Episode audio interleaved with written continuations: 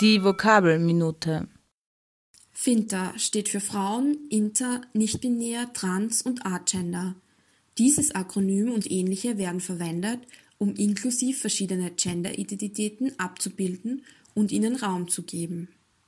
In unserer Vokabelminute wird es in nächster Zeit um jeweils eine Gender-Identität gehen.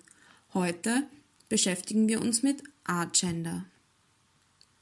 Agender oder Genderless. Das in der Mehrheitsgesellschaft verbreitete binäre Geschlechtsmodell geht von einer konstruierten Zweigeschlechtlichkeit, einer Einteilung der Menschen in männlich und weiblich aus. Demgegenüber stehen nicht-binäre Gender-Identitäten, die sich dieser Dualität entziehen.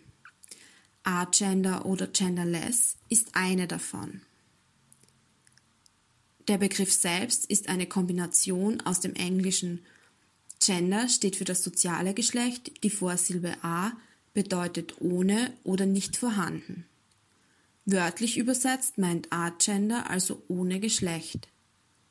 Neben Agender werden auch die Begriffe Gender Blank, Gender Free, Non-Gendered oder Null Gender verwendet. Bei Personen, die Agender als Geschlechtsidentität haben, kann das Folgendes bedeuten. Zum einen, dass sie sich als geschlechtsneutral empfinden und definieren oder dass sie keine Geschlechtsidentität haben. Mit welchen Pronomen Agender-Personen angesprochen werden wollen, hängt von der jeweiligen Person ab. Abgrenzungen und Überschneidungen zu Neutor. Agender hat gewisse Überschneidungen zur Identität Neutra.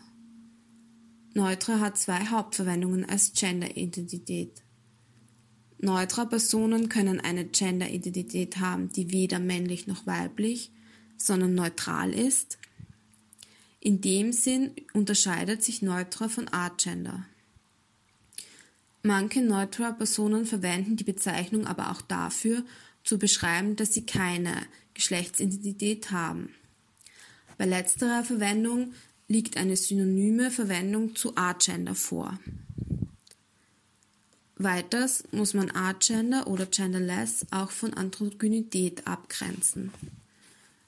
Androgynität meint, dass eine Person äußerlich nicht eindeutig weiblich oder männlich zugeordnet werden kann, also eine Vermischung von weiblichen und männlichen äußerlichen Merkmalen vorkommt. Dahingegen meint Agender eine Abwesenheit von jeglicher Form von Gender, die sich außerhalb des binären Geschlechtsmodells befindet